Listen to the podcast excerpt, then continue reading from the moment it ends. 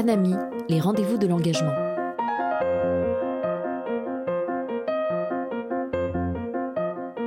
Épisode 3 Entretien avec Éric Valla, directeur général du groupe Rémi Cointreau.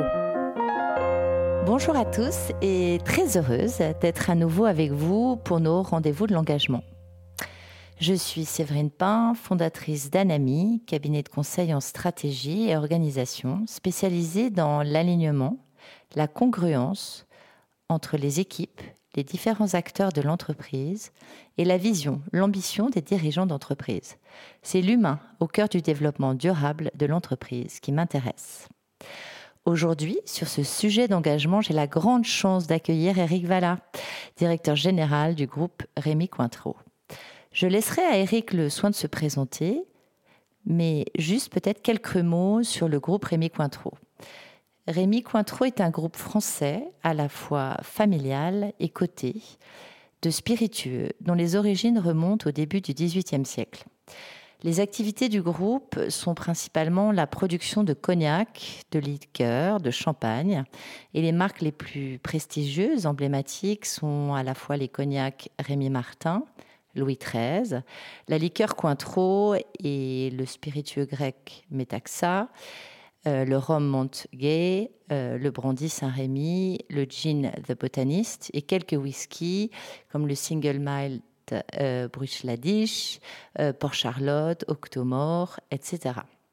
En quelques chiffres, le groupe fait aujourd'hui plus d'1,5 milliard d'euros de chiffre d'affaires emploie presque 2000 collaborateurs, dont 45% de femmes. Euh, parmi ces collaborateurs, 40% sont des collaborateurs en France et les autres euh, sont répartis entre le reste de l'Europe, l'Amérique et l'Asie. C'est aujourd'hui dans un monde fortement ancré dans le terroir que nous aurons la chance d'entrer grâce à Eric. Nous parlerons sens, valeur, engagement bien sûr, cohérence et transmission.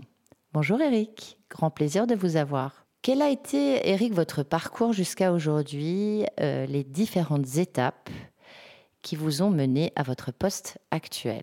C'est un plaisir d'être là, Séverine. Et pour ce qui est du parcours, euh, bah, j'ai assez classiquement fait une école de commerce, après quoi j'ai commencé dans la banque, en fait, pendant deux ans, la banque d'affaires. Il m'a fallu deux ans pour réaliser que ça n'était pas mon affaire.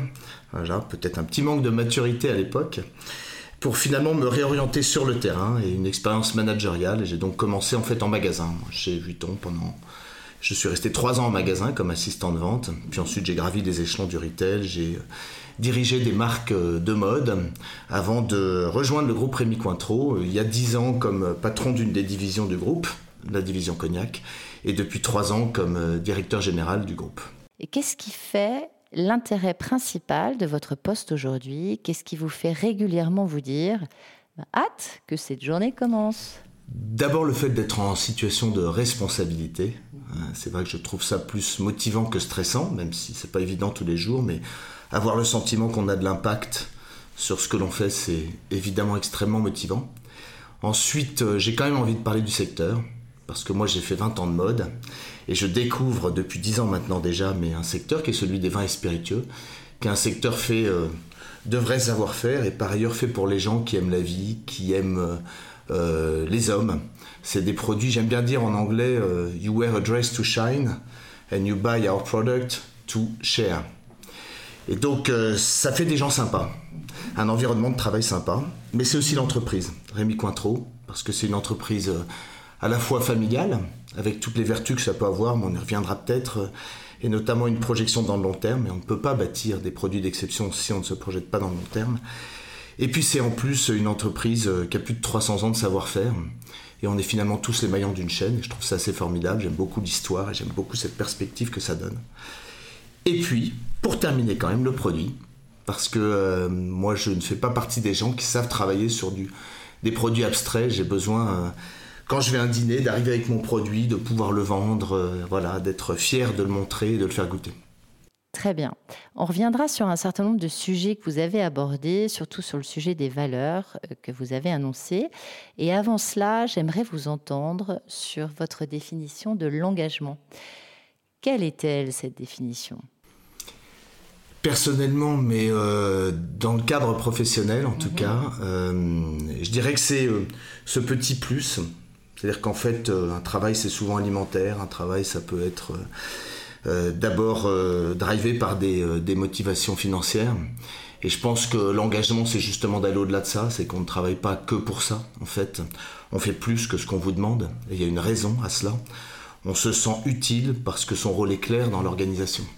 Et c'est intéressant parce que j'aime bien souvent dire qu'il n'y a pas d'engagement sans engagement. Et en fait, parce que qu'est-ce qui va donner la motivation et qu'est-ce qui va donner aux employés d'un groupe le sentiment justement d'être utile et de contribuer, c'est le sens en fait. C'est le sens que va donner l'organisation. Donc le sens est très important et je pense qu'il participe du désir.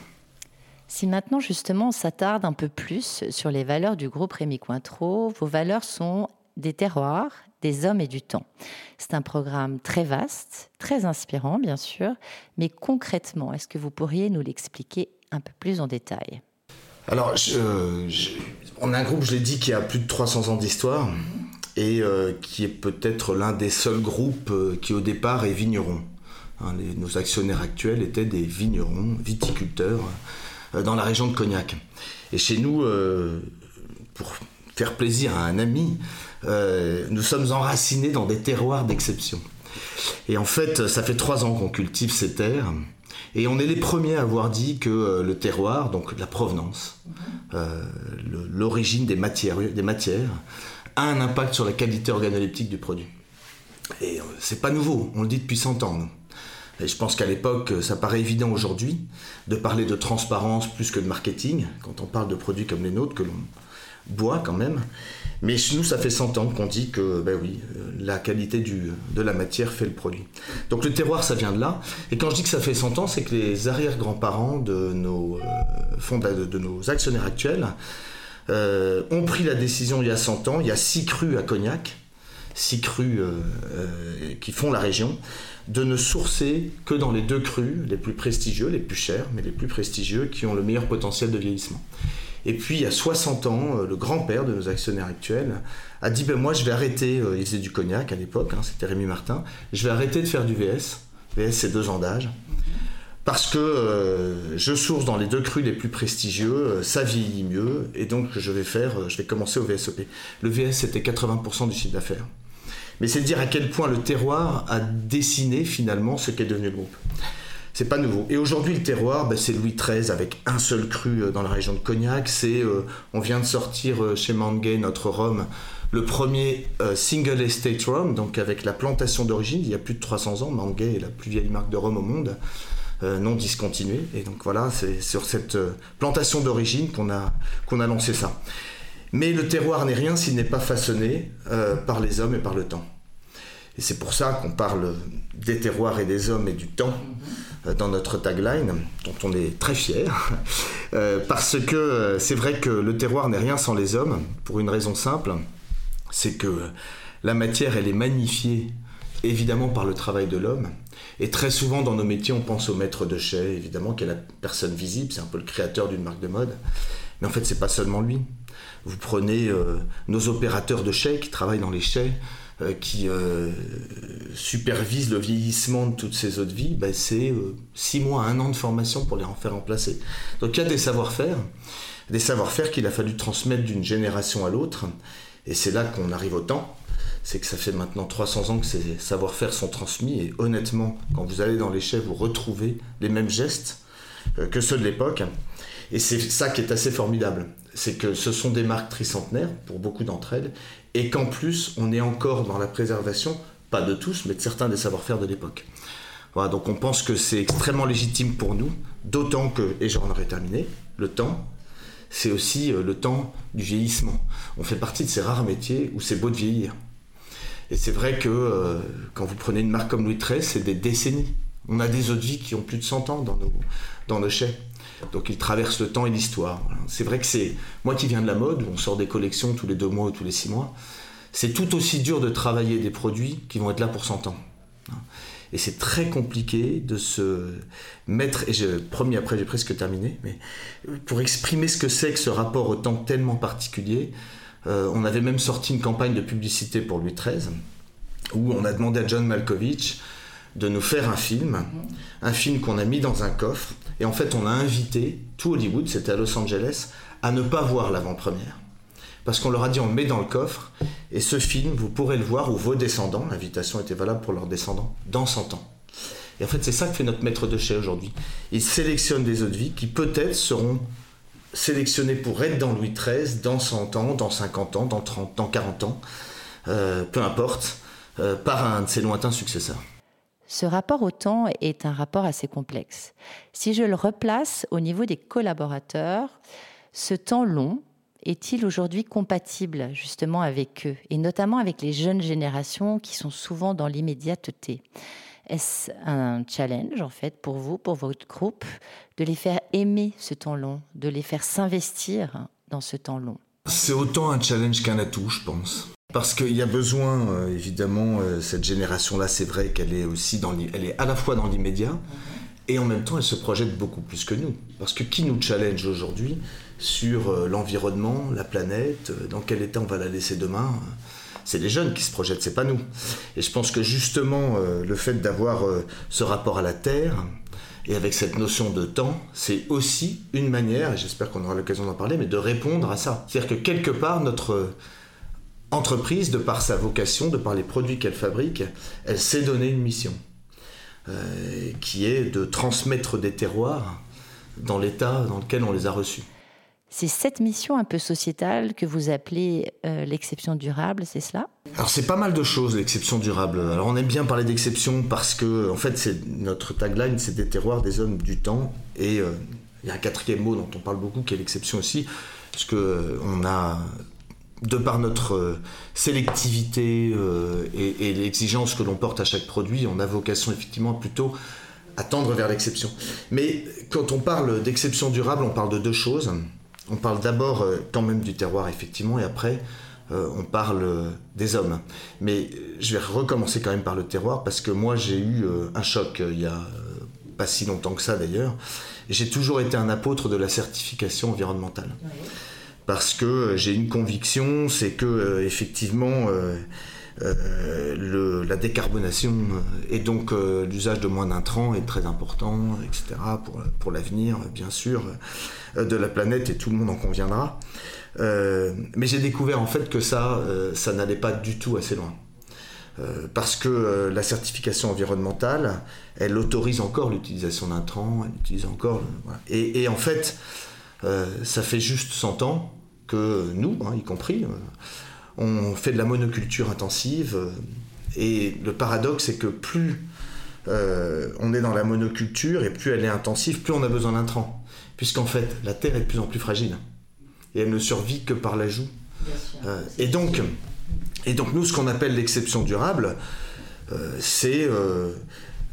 pourquoi l'exception? Parce que c'est des produits d'exception, mais c'est d'abord le mot durable qui m'intéresse là, c'est de dire, mais en fait, non, Maintenant, notre enjeu à nous, c'est l'agriculture régénérative et on n'a pas le choix, c'est une question, de survie. Une question de survie parce que dans 30 ans à Cognac, c'est le climat de Porto. Donc il y a deux manières de l'adresser et on adresse les deux, mais elles sont complémentaires. Il y en a une, c'est on teste des, des vignes euh, et des cépages résilients euh, qui résisteront mieux à la chaleur, à l'humidité qui s'annonce, qu'on voit déjà arriver. Mais c'est aussi de dire, mais non, en fait, euh, il faut aussi que nos sols soient partie de la solution. L'agriculture régénérative, ça absorbe du carbone. Donc c'est formidable, on peut recréer euh, des milliers de tonnes de carbone, on peut les réabsorber, on peut, etc. Donc euh, les, sols peuvent faire partie de la solution et c'est quelque chose qu'on a réalisé il y a finalement relativement peu de temps et qui nous amène à dire mais l'exception durable en fait c'est aussi cette conversion agroécologique et tout ça on parlait des jeunes tout à l'heure mm-hmm. évidemment ça leur parle beaucoup et c'est pas facile parce que faut être tout à fait honnête, nous, euh, on ne produit nous-mêmes que 4% de ce qu'on vend. Donc tout ce qu'on dit, c'est super, mais c'est du greenwashing si on n'embarque pas les 96% restants. Et le reste, bah, c'est euh, des petits viticulteurs à cognac, c'est des producteurs d'orange au Ghana, et c'est pas facile, hein, évidemment, là. Donc pour le Ghana, par exemple, la certification, c'est très utile. Pour les viticulteurs à cognac, l'enjeu, pour le coup, c'est la conversion euh, agroécologique vers, vers une agriculture régénérative. Et j'ai fini après sur la partie personnelle, euh, enfin notre personnel à nous. Là, c'est plutôt euh, le partage de la valeur, avec euh, évidemment depuis longtemps un intéressement et une participation qui n'ont rien à envier au plus élevé qui peuvent exister, mais c'est aussi voilà, le plan d'actionnariat salarié qu'on a lancé il y a, il y a quelques années maintenant, il y a deux ans, qui va bien au-delà, et on a déjà, et on en est très fiers, 61% de nos actionnaires, de nos salariés qui sont actionnaires dans le monde, et la proportion est de près de 75% en France. Je voudrais maintenant revenir sur le sujet de l'actionnariat.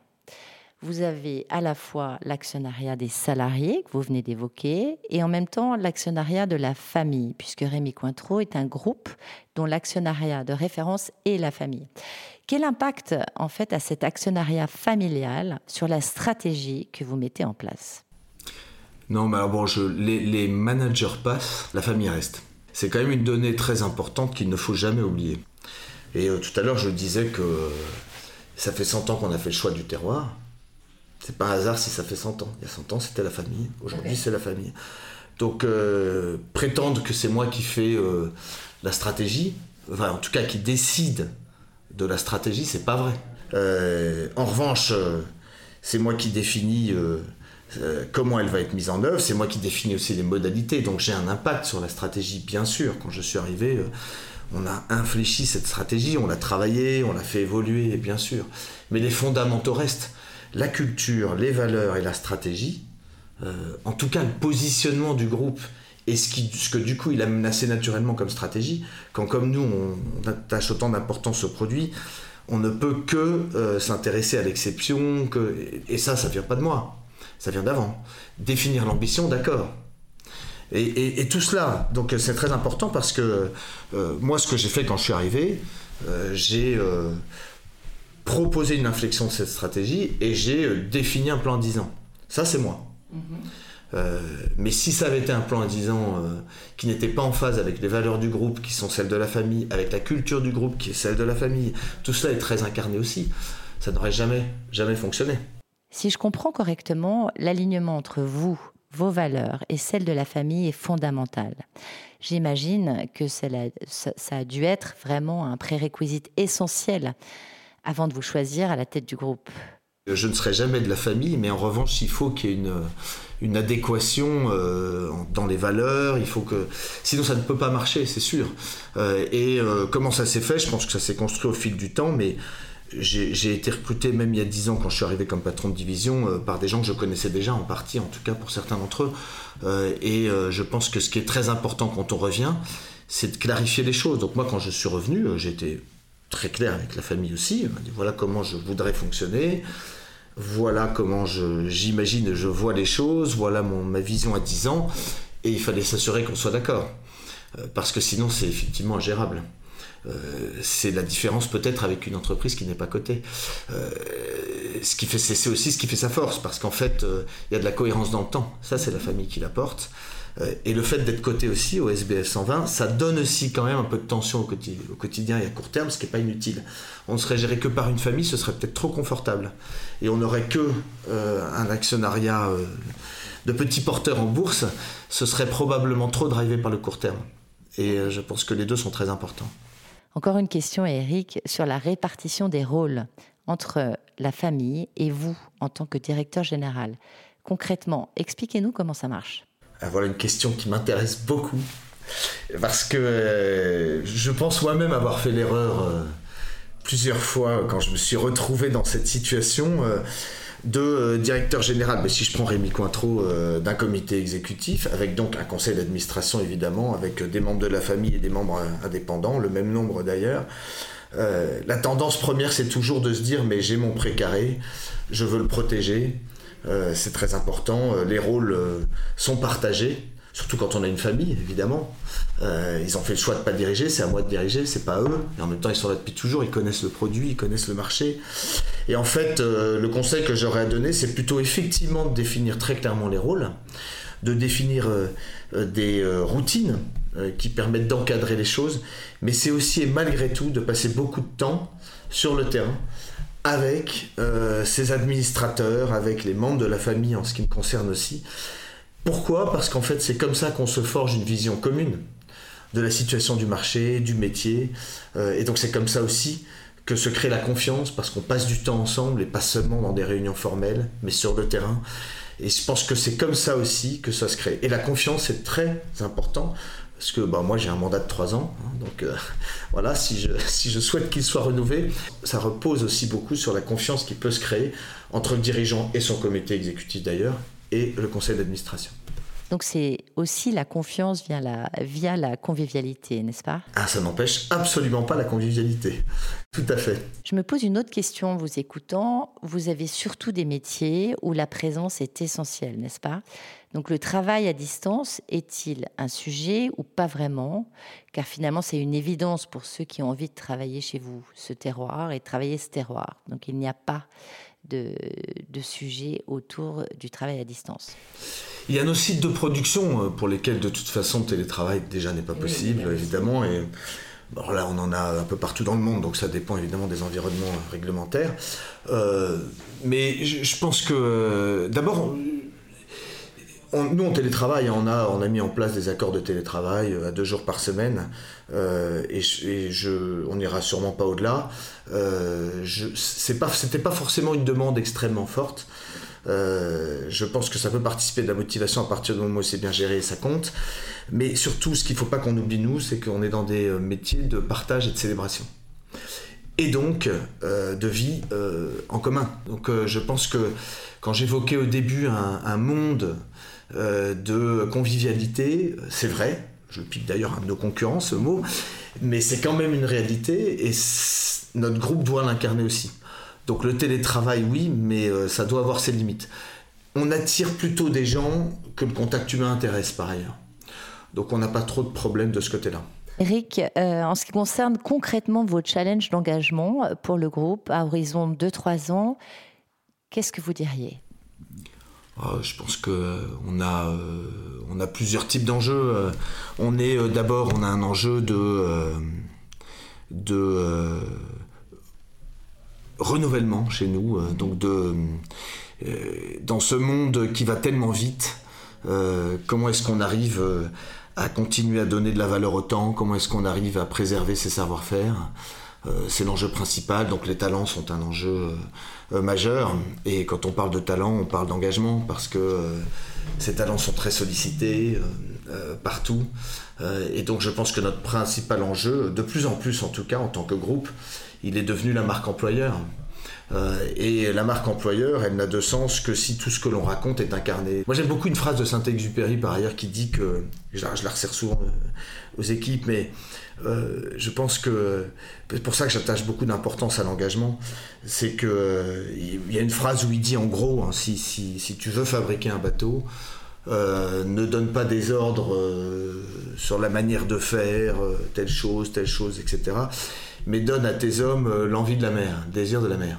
Et je pense que euh, voilà, on a réussi quand on a des équipes engagées derrière, et c'est euh, justement ça, à mon avis, le principal défi pour un groupe de notre taille, qui n'est pas un énorme groupe, mais qui est quand même un groupe qui intéresse moins les jeunes aujourd'hui que la start-up, le projet digital native ou environmental friendly.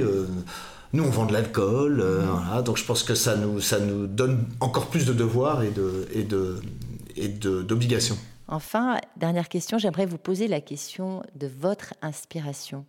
Est-ce qu'il y a des gens, des entreprises qui vous inspirent particulièrement? Alors moi, je voudrais faire une analogie avec le sport. Euh, et c'est pas une personne en particulier, mais bon, j'aime beaucoup la voile. J'ai eu la chance de travailler pour une marque qui sponsorisait la Coupe de l'Amérique. Et euh, j'ai eu la chance d'y participer. Et je trouve que, euh, à propos d'engagement, euh, c'est une équipe constituée avec un objectif très clair, dans un horizon de temps défini, des rôles partagés à chacun évident, et, et, du coup un engagement forcément très fort je trouve que quand on arrive à recréer ça dans l'univers professionnel plus classique, c'est formidable. La petite difficulté que l'on a en entreprise par rapport à la Coupe de l'Amérique, c'est qu'il y a un objectif dans le temps alors que l'entreprise doit se renouveler en permanence, donc c'est plus dur. Mais je trouve que c'est assez intéressant. Et après, j'évoquais euh, la quête de sens, euh, qui je pense fédère. J'aime beaucoup ce petit problème, proverbe africain. Enfin, je suis né en Afrique, donc j'aime croire qu'il est africain, mais qui est que euh, tout seul on va plus vite et ensemble on va plus loin. Et je trouve que euh, donner du sens à ce que l'on fait, à son projet d'entreprise, ça peut y contribuer. Et là, je pense à Emery Jacquia, euh, dont je trouve la démarche extrêmement intéressante avec Matel Somme et Camif, où on sent que tout est décidé en fonction d'une mission que c'est assigné l'entreprise. Je pense que ce qui pouvait être un frein il y a quelques années, en plus, est en train et va devenir un argument marketing. C'est pas fait pour ça.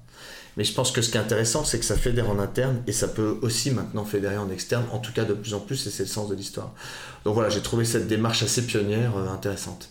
Bien, merci beaucoup, euh, Eric. C'était un, très bon moment passé avec vous. J'étais ravie euh, qu'on puisse partager ce moment ensemble. Merci. Merci beaucoup.